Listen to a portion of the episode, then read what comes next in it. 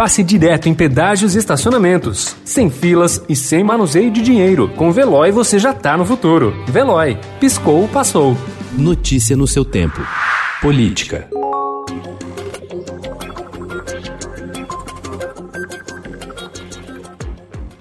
Uma disputa interna ameaça desidratar o bloco de aliados do presidente da Câmara, Rodrigo Maia, para a eleição da cúpula do Congresso em fevereiro de 2021. Desde domingo, quando houve uma reviravolta no julgamento do Supremo Tribunal Federal e a Corte decidiu barrar a possibilidade de recondução de Maia ao comando da Câmara e de Davi Alcolumbre à presidência do Senado, as negociações entre os partidos se intensificaram e o Palácio do Planalto entrou no jogo com mais tinta na caneta. Agora, o vice-presidente da Câmara, Marcos Pereira, ameaça sair do grupo de Maia e lançar candidatura avulsa, abrindo um racha no bloco.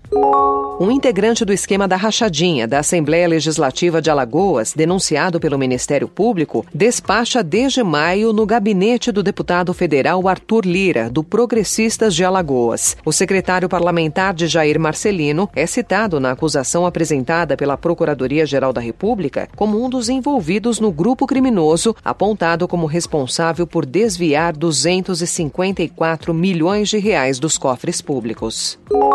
Vereadores da base do prefeito Bruno Covas articularam ontem pela manhã a indicação do presidente da Câmara Municipal, Eduardo Tuma, para o cargo de conselheiro no Tribunal de Contas do município. Oficializada a indicação, Tuma será o primeiro tucano a integrar a corte, conhecida por suspensões polêmicas a obras da prefeitura.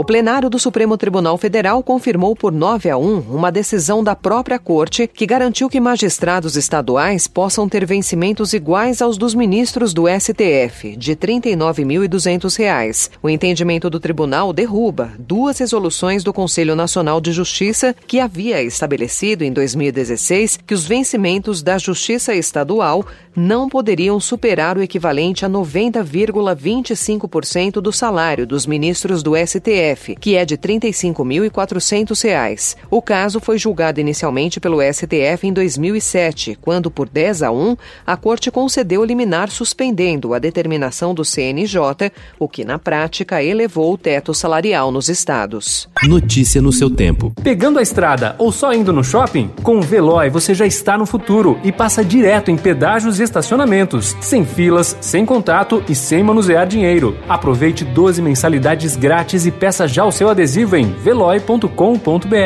Veloy. Piscou, passou.